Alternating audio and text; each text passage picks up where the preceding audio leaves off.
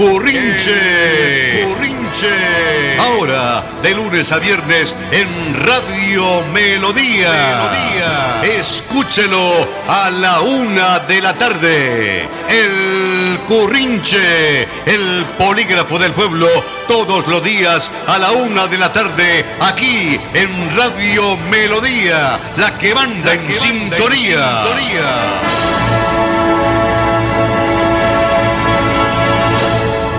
Estando ya que en las puertas, diríamos, de lo que es el comienzo de esta actividad de puente en pandemia, porque continuamos con la cuarentena a raíz del el COVID-19. El Currincha, que es el polígrafo del pueblo aquí en la potente Radio Melodía, con la emisión del ingeniero Andrés Felipe Ramírez León, está en el aire. Y estamos edificando ciudadanía para construir ciudad gracias al ingeniero productor y editor Arnulfo Otero Carreño. Nosotros queremos conformar el grupo de la CO, CO, CO, CO, cuatro veces CO, comunidad comunera comunicando comunitariamente.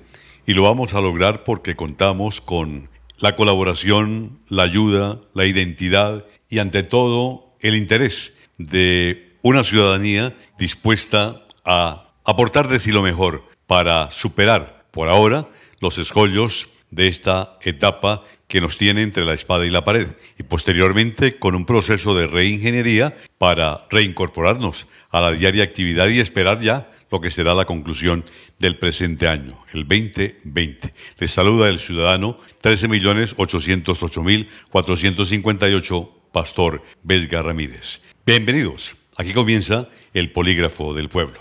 Señoras y señores, fue unánime, fue contundente y absolutamente comprensible el repudio que generó en el país entero la noticia de un caso de abuso sexual de unos soldados a una menor de edad perteneciente a la comunidad indígena en hechos ocurridos en el municipio de Pueblo Rico, en el departamento de Risaralda, como bien todos conocemos. En la audiencia celebrada, los acusados aceptaron el cargo de acceso carnal violento con menor de 14 años, tras lo cual fueron cobijados con una medida de aseguramiento privativa de la libertad. No era para menos. Se trata de un caso aberrante. Hombres uniformados, armados, que violan a una menor perteneciente a un pueblo indígena. Increíble, imposible. Esto no puede ser. Una vez más, tristemente, el cuerpo de la mujer es convertido en campo de cobarde batalla y con un conjunto de agravantes. La víctima es una niña perteneciente a una comunidad desprotegida, con la que el Estado tiene una eterna deuda social y víctima de una sistemática exclusión por parte de un sector importante de la sociedad colombiana, amables oyentes del Currinche.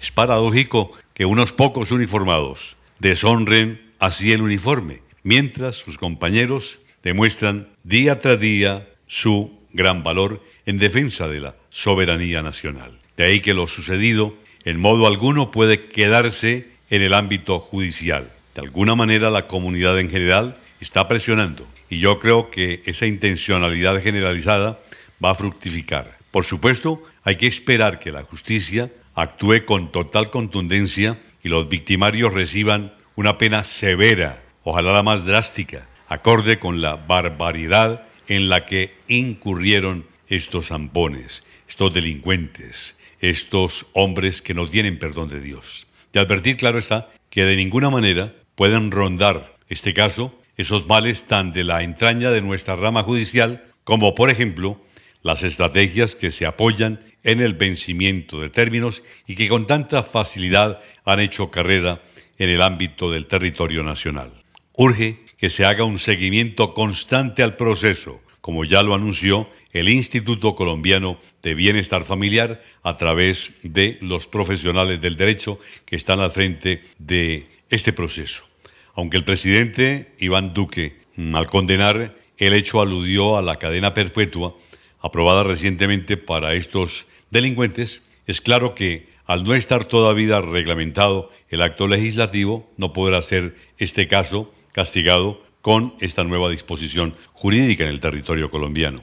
Asimismo, urge a abrir, oyentes del Currinche, de nuevo, la discusión sobre cuáles son los factores que terminan favoreciendo este tipo de conductas en algunos pocos integrantes de la fuerza pública. Son, son minoría, por supuesto, todos lo sabemos, pero que los hay, los hay. Y hay que señalar aquí la tristísima paradoja de que mientras la gran mayoría de los uniformados manifiestan una disposición admirable de entrega total en su labor de cumplir cabalmente con su deber constitucional, compañeros suyos acaben deshonrando el uniforme al protagonizar un hecho atroz como este que les estamos narrando aquí en Radio Melodía. Es verdad que el ejército ha mostrado en los últimos años una franca disposición a tomar medidas tendientes a extirpar la violencia de género en cualquiera de sus expresiones. No es hora de callar, pero queda claro que, lamentablemente, el desafío persiste quizá porque sus raíces se prolongan a esferas distantes de los cuarteles nacionales. Sea por la razón que sea, este episodio obliga a redoblar esfuerzos en el ámbito canastrense, oyentes del Currinche. Esto se necesita. Ese ámbito castrense tiene que pronunciarse y tiene que ser muy drástico. Hacer más porque este caso tiene que ser, creo yo, el último que suceda en Colombia. En su caricatura del viernes y sobre la mujer, entonces, señoras y señores, oyentes del Currinche, escuchemos a nadie más ni a nadie menos que a Tulicurcia Cuchipias Tuta. A ver, mis amores, en el nombre de las mujeres de todas las edades y nacionalidades, en nombre de todas las que han vivido y aguantado toda clase de crímenes, mutilaciones, abusos, insultos, golpes, humillaciones y atropellos contra ellas, por el solo hecho de ser mujeres, exijo que se nos ofrezcan disculpas por todos y cada uno de los crímenes cometidos contra nosotras desde el comienzo de la historia por los siglos y los siglos y desde cuando la raza humana pobló el planeta, Regiguelita. Si hoy hay un gran movimiento para que se reconozcan los crímenes contra las personas de una raza determinada, ya es hora de que la humanidad reconozca los incontables crímenes cometidos contra las mujeres, en algunos casos, desde su nacimiento. Sí, señores, ¿cuántas culturas mataban al primer nacido si resultaba ser niña? La mayoría prefería tener un varón que una hembra y solían abortar al saber que sería niña. Hasta hace algunas décadas y huepelona, pocas mujeres tenían acceso a la educación. Hoy la mujer sigue siendo abusada en muchas formas. Mire, la práctica de vender a las hijas en matrimonio existe aún, igual que la trata de personas y en su mayoría mujeres o niñas que se comercializan como esclavas sexuales. La violencia contra la mujer continúa, Lita. Los crímenes en su contra en muchas sociedades aún son vergonzosamente ignorados. Sí, señores, miren, la mujer vista como botín de guerra ha sido violada, usada y abusada en todas las confrontaciones humanas. Los feminicidios van en aumento. Aquí ya ya se descubren tumbas llenas de cadáveres femeninos. Desgraciadamente, puerca, ante muchas leyes y costumbres, aún no somos consideradas como iguales a los hombres. Por eso, si se va a poner una lupa o un espejo retrovisor a las injusticias cometidas por el hombre, no hay un grupo humano que merezca más que se le ofrezcan disculpas por los abusos sufridos que las mujeres, y puerca. Con respeto y admiración, Tulicurcia Cuchipia Astuta. No solamente en Bucaramanga, ni en Girón, Florida Blanco, Piedecuesta, debemos rodear a la mujer. Es en todo el territorio nacional y en el mundo en general. Debe ser una consigna. Muy bien por esa caricatura de Tulicurcia Cuchipi Astuta como fundamento de respaldo, apoyo y decidida integración con la mujer. La mujer genera vida. La, la mujer es la base del principio social de la humanidad. Y recordemos, señoras y señores, haciendo memoria, que el 24 de junio el país en general se levantó con una noticia estremecedora. Soldados del Ejército Nacional de Colombia violaron a una niña indígena. La menor, como ya lo decíamos, perteneciente a la etnia Embera-Samí y los militares haciendo parte del batallón San Mateo en esa jurisdicción eh, risaraldense. Desde que se conoció la historia, la respuesta de la sociedad en general ha sido de vehemente rechazo y en general un llamado a la justicia, encontramos en todos los niveles la protesta abierta de la comunidad rechazando esta obra descarada, miserable e inhumana de tan solo unos soldados que lamentablemente atentan contra una integridad que tanto queremos como el ejército colombiano. Sin embargo, esta conducta ha sido lamentablemente sistemática. Aunque varios organismos lo han registrado, los informes, oyentes del Curinche, dan cuenta de la participación de la fuerza pública en los indicadores de violencia sexual contra las mujeres y anualmente evidencian el crecimiento de esta, repito, a través de los registros estadísticos.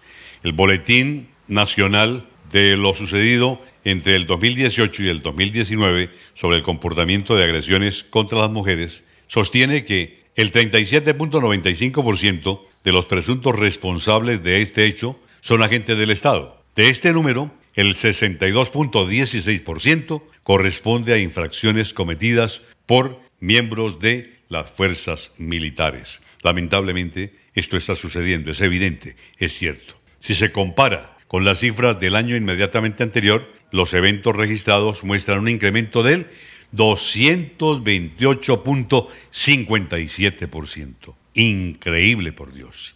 El crecimiento de estas cifras coincide con una coyuntura sociopolítica en donde el fantasma de la guerra y el mito del honor militar resurgieron con nuevas fuerzas. Si bien la violencia sexual contra las niñas por parte del ejército no es nada novedoso, vale la pena preguntarse si el aumento de las cifras tiene que ver con las nuevas campañas institucionales de recobrar el honor y la dignidad del cuerpo militar. Para poder parar con esta barbarie y transformar de fondo a la fuerza pública, es importante dejar de pensar en el mercadeo y salir con campañas como los héroes en Colombia sí existen y entender esta problemática con ojos menos puristas. Eso nos corresponde y debemos hacer en condición de seres humanos y colombianos. La violación y la guerra tienen algo en común. Todos, infortunadamente, pierden. Ni en la violencia sexual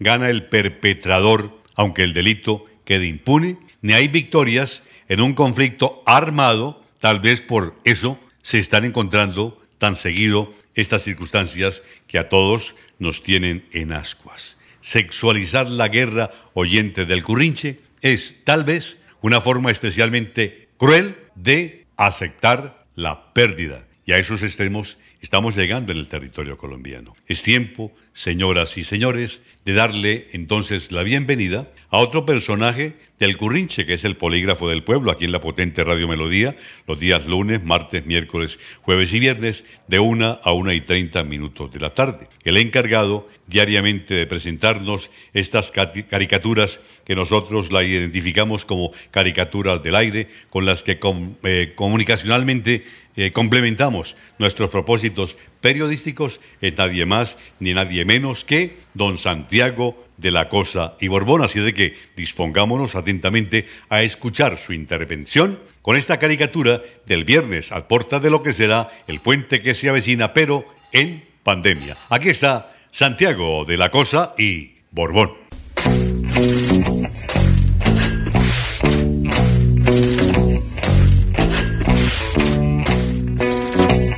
Saludo, les habla Santiago de la Cosa.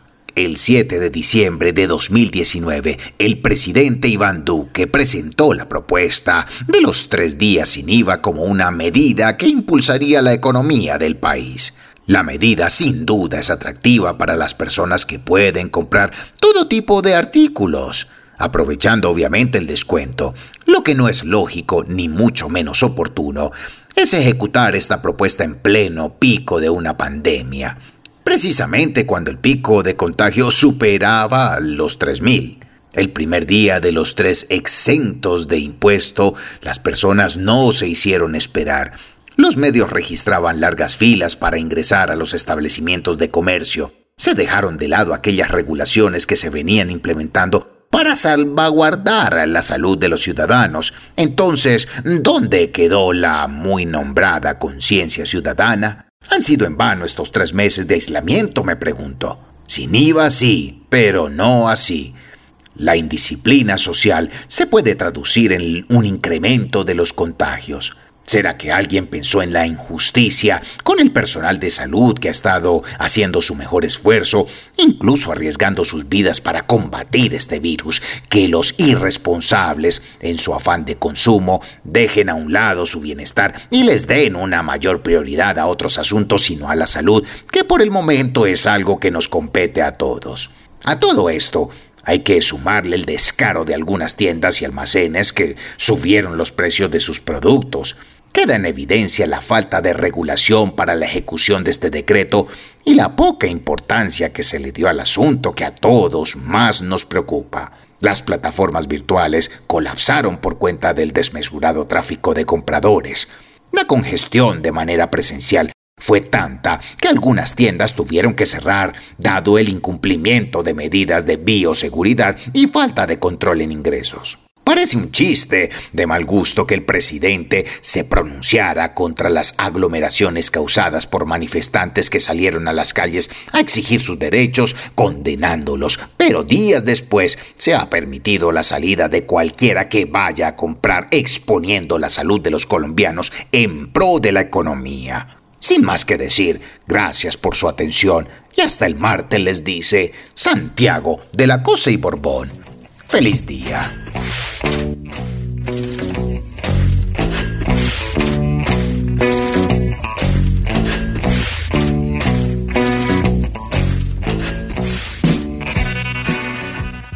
Muy bien por Santiago de la Cosa y Borbón, caricaturizando el diario Acontecer en el área metropolitana con sus municipios Bucaramanga, Girón, Florida Blanca y Piedecuesta y generalizando su expresión en el territorio nacional porque nosotros edificamos ciudadanía para construir ciudad y lo hacemos de gancho con el pueblo, los trabajadores, las amas de casa, los estudiantes, los profesionales, los pensionados, adultos mayores, toda la comunidad hace parte de la COCOCOCO comunidad comunera comunicando comunitariamente.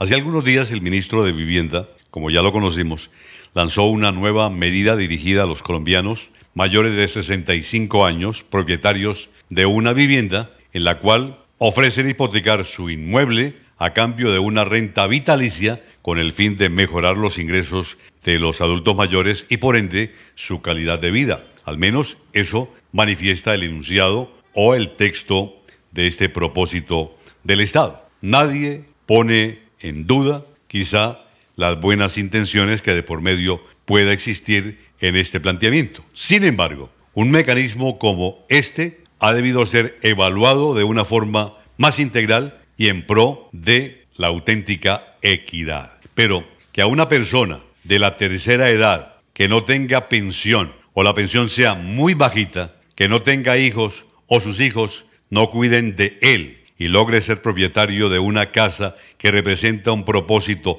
de vida cumplido, le ofrezcan hipotecar su patrimonio al final de la vida para poder subsistir, desencadena consecuencias negativas para la salud mental de ese adulto mayor, que nadie nos puede en este instante decir lo contrario porque así es. Es evidente, es lógico, por voluntario que sea, quien no esté pasando necesidades, no va a hipotecar la casa donde está residiendo y la casa que logró tras 12, 15, 20 y más años de muchos esfuerzos. Quienes defendieron y están defendiendo la protesta o de alguna manera pues ellos emiten su propuesta defendiendo la propuesta, la justifican afirmando que va a mejorar la calidad de vida de las personas mayores y que los hijos desalmados no merecen heredar. Bueno el texto de alguna manera desde el punto de vista literario. Sin embargo, una buena calidad de vida no existe si se tiene una mala salud mental y desconocen los datos presentados en el Estudio Nacional de Salud, Bienestar y Envejecimiento de los últimos años, en donde, óigase bien, el 83.9% de los ciudadanos adultos mayores, hombres y mujeres, son sus hijas quienes se han dedicado al cuidado de sus padres. No cotizan pensión y tienen una edad promedio de 49 años. Estos son los hijos e hijas desalmados que se quedarán en la calle si sus padres se acogen a la hipoteca inversa que está planteando el gobierno nacional en este el tiempo del coronavirus. El gobierno, señoras y señores, oyentes del Currinche, no debería ofrecer este tipo de soluciones en donde se vulnera aún más la población de la tercera edad y además aumenta la inequidad. Sería mejor que optaran por fomentar las posibilidades de trabajo y de valor a la experiencia de cada uno de estos adultos mayores que ya no tienen que ser considerados como trastos viejos o como inútiles. Todos tenemos derecho a una vejez digna y el Estado debe velar naturalmente porque esta vejez sea digna para todos. En este país no se pueden aceptar este tipo de medidas que hacen ver el derecho a la seguridad social como un favor vulneran la salud mental de los adultos mayores y no solucionan el problema real de la pobreza en la vejez debido al deficiente sistema pensional que nosotros lamentablemente tenemos en el territorio colombiano. Los jóvenes, más que nadie, deben estar en desacuerdo con esta política, y no porque no hereden, sino porque ese 73% de menores de 45 años en la actualidad, que tanto recalcó el presidente en su campaña, serán los viejos en 30 años, viejos a los que también les va a tocar vender la casa. Así es de que hagámonos pasito, como lo recomienda el paciente al odontólogo. De todas maneras, el debate está abierto. Ojalá Dios quiera que la comunidad se haga sentir y respetar en momentos tan complicados y tan difíciles, porque ahora la palabra la tiene nadie más ni nadie menos que don Cotolino Cataplún Chinchilla. El vivo vive del bobo y el bobo de papá y mamá. El vivo vive del bobo y el bobo de papá y mamá. Llevan la cartera afuera con plata. Sí, buenas, buenas, aquí Cotolino, Cataplum Chinchilla para Currinche. Oiga, el mundo se vino encima del presidente por la decisión del día sin IVA, ¿no? Y es que no es la decisión mala en nuestro comportamiento, especialmente de los que no guardaron compostura. En la mayoría del país hubo respeto a las normas en los espacios públicos como en los locales de comercio. Se deben sacar lecciones obviamente aprendidas y permitir que, pues, quienes saben cumplir no se les puede limitar en el futuro cuando se den nuevos pasos. Hay que preservar la salud de los colombianos, pero el hambre pues no solo mata, sino que deja secuelas especialmente en los menores, ¿no? Limita su formación corporal y no se le augurará una buena formación mental para el futuro pues que se les espera, ¿no? Los colombianos tenemos mm, que aceptar que las cosas no volverán a ser como lo estábamos viviendo. Con seguridad, la vacuna y el control de las enfermedades nos llevará un largo tiempo y las cosas no podrán ser apaga y vámonos, no señor. Todas las actividades tendrán una nueva manera de hacerla. Desde luego, nos tocará que aprender en cómo comprar y los de los almacenes y en cómo vender. La verdad es que, pues, a muchos los cogieron con los calzones abajo para hacer las ventas en línea. No se tiene todavía la disponibilidad de inventarios, la misma facturación y el pago en línea, pues, y así también la logística de entrega. Y para acabar de completar hay congestión de las plataformas que se utilizaron. La misma banca, mire, una funciona mucho mejor que otras y las transferencias muchas veces se enredan hasta acceder a ellas. Los controles que diseñaron se bloquean con facilidad, ¿no? Yo no me explico ¿Por qué si eso ya está inventado y funcionando en muchas partes del mundo? Yo pienso que el ejercicio fue bueno, al fin le llegó aire al sistema porque el que vende tiene que hacer nuevos pedidos y el que les atiende tiene que fabricarlos. Así empieza la rueda a producir. Mejor dicho, de esta salimos juntos. Seguro que sí, se lo dice Cotolino Cataplanchichilla.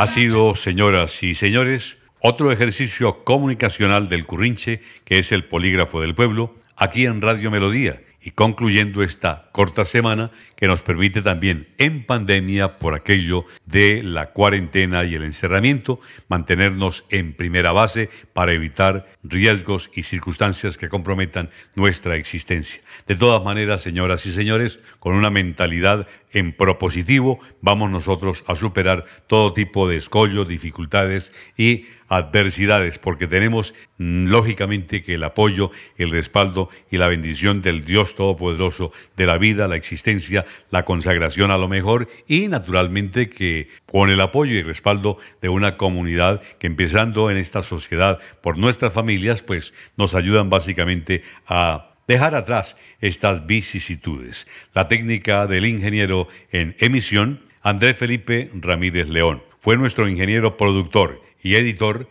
Arnulfo Otero Carreño.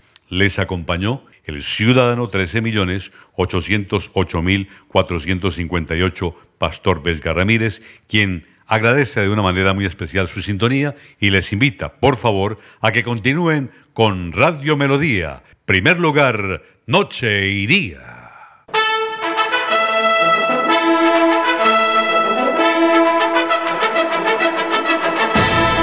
El Currinche. Currinche. Ahora, de lunes a viernes en Radio Melodía. Melodía. Escúchelo a la una de la tarde. El Currinche, el polígrafo del pueblo, todos los días a la una de la tarde, aquí en Radio Melodía, la que manda, en, sintonía. en sintonía.